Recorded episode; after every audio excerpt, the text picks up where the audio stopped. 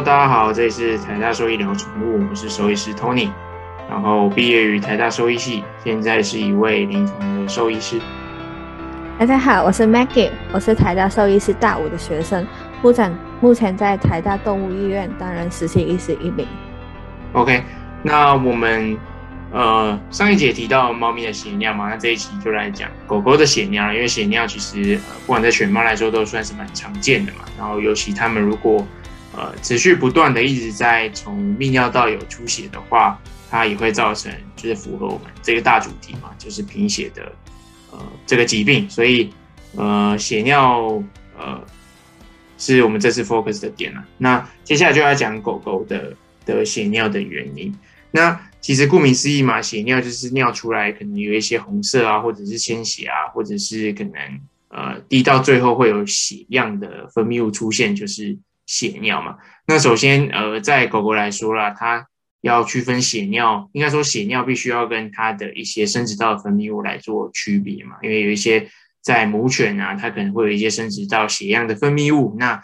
很容易会跟它的尿尿来做混淆啦，所以有时候你可以看一下它是不是呃会有一些排尿的动作啊，或者是它是不是有一些呃看起来颜色像是正常的尿，然后只是末段出现一些呃像是鲜血一样或者是红色的这些分泌物的出现，所以可以大致上帮助我们去区别说它到底是生殖道来源的呢，还是说它其实是泌尿道来源的。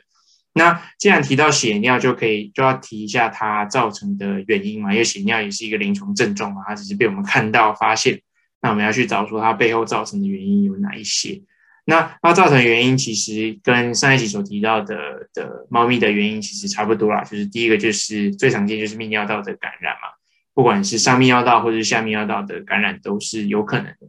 那再第二个就是结石嘛，结石类的也有可能是，比如说上泌尿道的结石，比如说肾结石、输尿管结石，或者是膀胱的结石、尿道的结石，这些结石都有可能会造成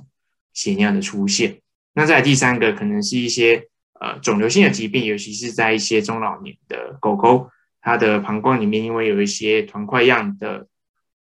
的物质或者是肿瘤性的物质出现，然后导致它可能会有出血，然后会有血尿的这件事情被我们看到。那除了这些原因以外，还有一些内分泌或者应该说身体其他脏器所造成的影响，也有可能会导致血尿的出现啊。比如说，它如果是一个运动犬，然后它一直很常在运动，它就有一些呃肌酐酸或者是呃它所代谢到后来的这些废物，它看起来就会像是血尿的样子，就是比较橘红色啊。那我相信，比如说在有一些呃运动员的听众或者是慢跑的听众，他们大概也会理解说这这是什么样的的。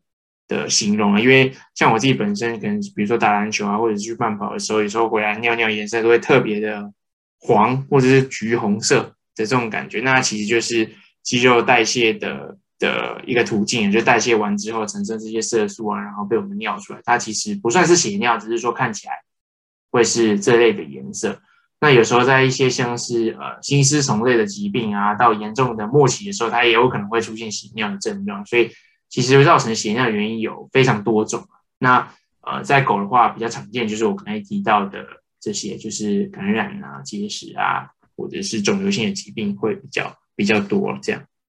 嗯，没错。而且呃，先这样子说，就是血尿这个东西是主人们可以去观察到，因为应该是每个养狗狗的主人应该都是定期会带狗狗出去尿尿嘛。那其实我们无论是出去尿尿，或是家里就是有定点的让他们去排尿的话，其实你在休息收集他们尿液时，你们多多少少还是会观察一下他们尿量跟尿的颜色。那如果是颜色不对劲，特别是我们有出现鲜红色的尿液的话，其实这个东西是提醒主人们，你你应该去带动物去看兽医师。因为像我们刚刚有提到很多很多种的原因嘛，那主人们不可能就光靠肉眼哦看一下尿液就觉得嗯它应该是什么问题，这些还是需要一些鉴别诊断或是一些进阶的检查才能知道。所以这个东西就是提醒主人们也应该要赶快带去看。那假如你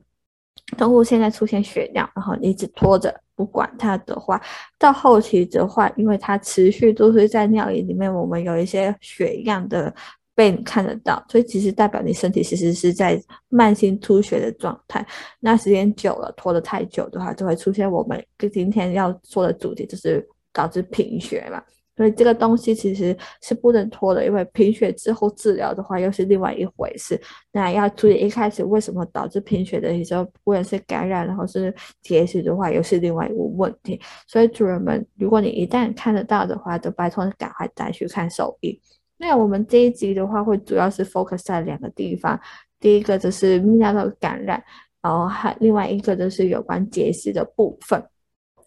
那在通常我们除了有些感染的问题的话，其实应该大家要想得到，就是感染其实会有一些疼痛，或是动物就是不能够尿尿，所以其实它可能排尿的时候会有一些拱背的状态出现，就是正常狗狗尿尿就是很自然嘛，就是跑过去，然后可能抬起一只脚，当然有些动物可能就是不是抬脚的动作，其他只是。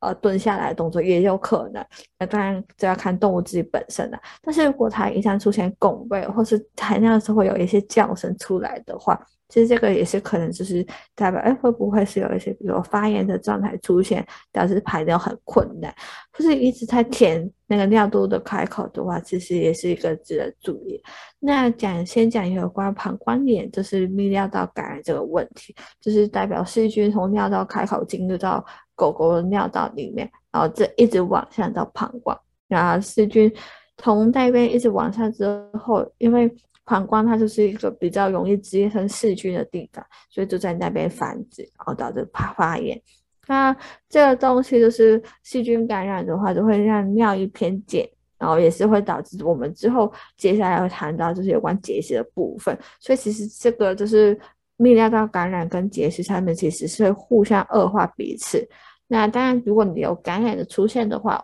我们可想而知，还是有一些比较非特异性的临床症状会看得到，比如发烧啊、食欲啊、精神不好这些，其实都会有出现。所以除了血尿以外，当你同时间观察到，比如说精神食欲不好的话，也是拜托请尽快去带他去看医生。嗯，没错。所以第一个提到是感染的问题嘛，那很常就是因为呃在。比如说狗狗，它们很常去舔嘛，舔它尿尿的地方啊，或者是呃去去玩弄的时候，它们就会把呃一些在呃肛门周围，就是粪便类的大肠类的这些杆菌，就会呃带到它的泌尿道的开口嘛，就是尿道的开口这个地方，所以它们很容易就会有上行性的感染，或者是一些尿尿习惯不好的狗狗啊，它们也会很常会有这类的感染的问题啦。那前面有提到一些结石类的原因嘛，然后导致可能他们会有频尿啊，或者是其他的频尿的原因，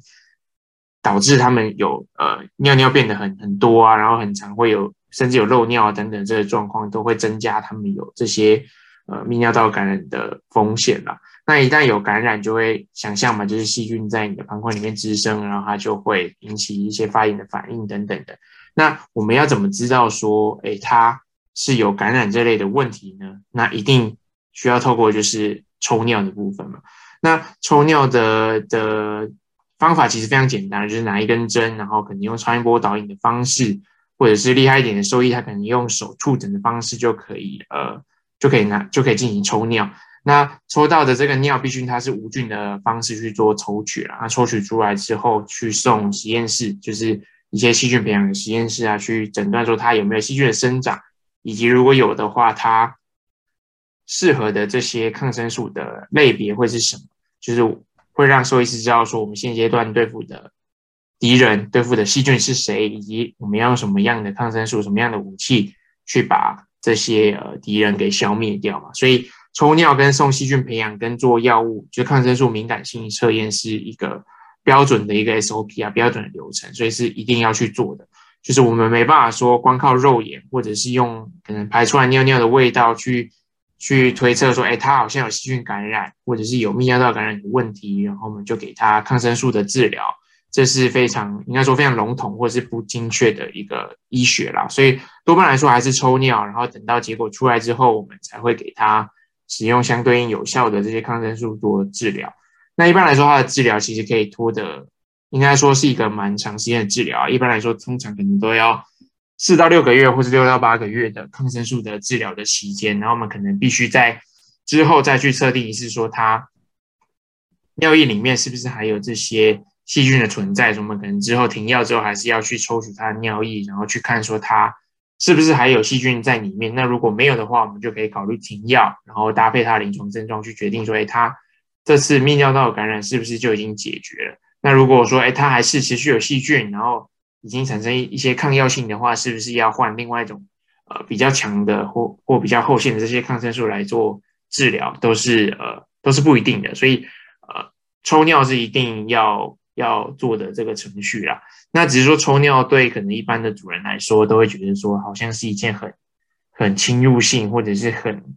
很难很痛的一个一个过程。但其实它就像抽血一样，它其实就是一根针插到插到你的血管里啊，或者是插到你的膀胱里啊，就是呃轻轻戳的一个刺痛的感觉。对，所以只要是一般的不是太敏感的呃狗狗或者是猫猫，它们其实基本上都经得起呃。这一针呢，就是它没有，其实没有想象中的那么痛，然后以及它的呃并发症也是非常小的，所以呃各位毛小孩的主人们就是可以放下心中的大石头啊，觉得这类的诊断其实是算是简单，然后又可以达到它目的的一个一个小小的手段，所以是必必要的，而且是一定要做的，尤其是在细菌感染的这些 case 里面，对。而且就是及时提醒，就是刚才学长也有提到，就是抗生素治疗这个疗程，其实会通常都会很久。那主人们一定要有耐心，慢慢去把所有医生开给你的抗生素都是吃完。你不要说哦，今天吃一吃，觉得它好像不错就不吃。像我们人也是一样，就是现在人医也是会说，哎，开给你的抗生素一定要好好吃完，不然它会有抗药性的问题。在我们兽医其实也是一样。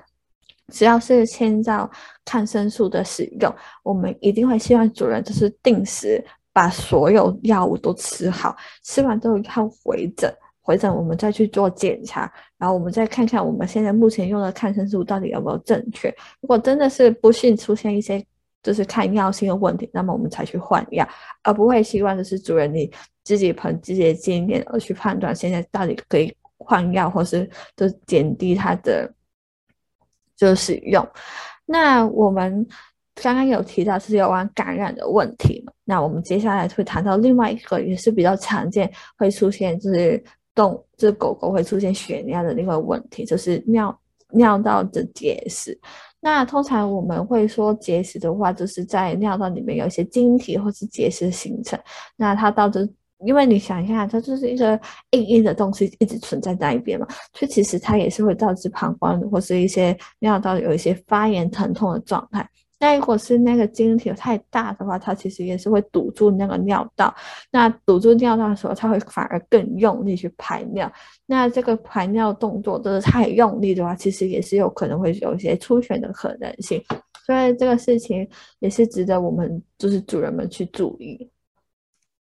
对，所以结石你就要必须了解说它生成的原因嘛，它一定是要有一个晶种，然后晶种形成之后，才会有慢慢的这些晶体慢慢附着上去，然后变成一颗石头，然后呃在 X 光底下或超音波底下是可以大到被发现的，我们才会说它是结石啊，不然都可能会说它是一些小小的呃尿路的结晶。那刚才其实提到的是，刚才 Maggie 有说是尿道结石嘛，那其实不管是应该说，它不只会出现在尿道，可能出现在膀胱，可能出现在输尿管，可能出现在肾脏，都是有可能的。所以我们会说它是尿路的结石啊。那这些结石都有可能会导致你后续血尿的出现。那多半来说，造成这些结石的原因，第一个很大的相关性就是你喝水量不足嘛。因为你喝水量不足的话，它就会让你的呃尿路就应该说尿液量变少。那尿液量变少，你这些结石的这些精肿就很容易饱和。然后很容易就会形成，然后就会附着一些结石在上面，所以呃喝水量的下降是一个蛮大造成结石的呃一个风险因子啊。那再第二个就跟他的饮食有很大的相关性嘛，比如说他很常吃一些含磷的或者是含钙的这些东西，都有可能导致他后续结石的种类有应该说不同结石的种类的生成嘛，所以他的饮食也必须要是均衡的，然后不能有可能。呃，某一种元素过多啊，等等的的这些饮食的内容，才会比较有效可以预防后续结石的的发现呐。那一般来说，结石要怎么诊断？就是很简单，就是超超音波或是 X 光嘛。X 光是最例行性的，那 X 光它也是有它的限制在，就是大于呃零点五公分它才看得到嘛。那小于零点五公分，它其实就是不一定拍得出来。那再来是有一些结石的种类，它其实在 X 光底下的呃 radio opacity，就是它所呈现出来的这个变得亮亮、变得比较白的这个程度，它其实呃有一些结石的种类它是不是会那么亮的，所以也是会呃不利于我们去做疾病的诊断啦。对，所以大致上诊断的过程是就是 X 光或超音波底下看到。那在治疗的话，就是要看它是否会影响到你的临床症状。比如说，它如果一直造成反复的血尿啊等等的，它是可以考虑手术的治疗的，或者是一些呃可以溶解的呃结石的种类，它可以控用内科药物去做呃缓解嘛，就改善它的 pH 值啊，然后让它可以慢慢慢慢溶解掉。所以。治疗可以分内科跟外科啦，就看你的结石所引发到后续血尿或者是排尿困难的严重程度。那如果一旦是它已已经阻塞了，造成你尿不出来了，这类就是急诊嘛，那你就是必须一定要考虑外科的手术治疗，把这些结石移除等等的，不然会造成后续可能会有一些急性肾损伤啊等等的比较急性的问题啦。对，所以结石的问题大概是这样。嗯，那我们就下一集再见吧。那就这样子，拜拜。嗯，拜拜喽。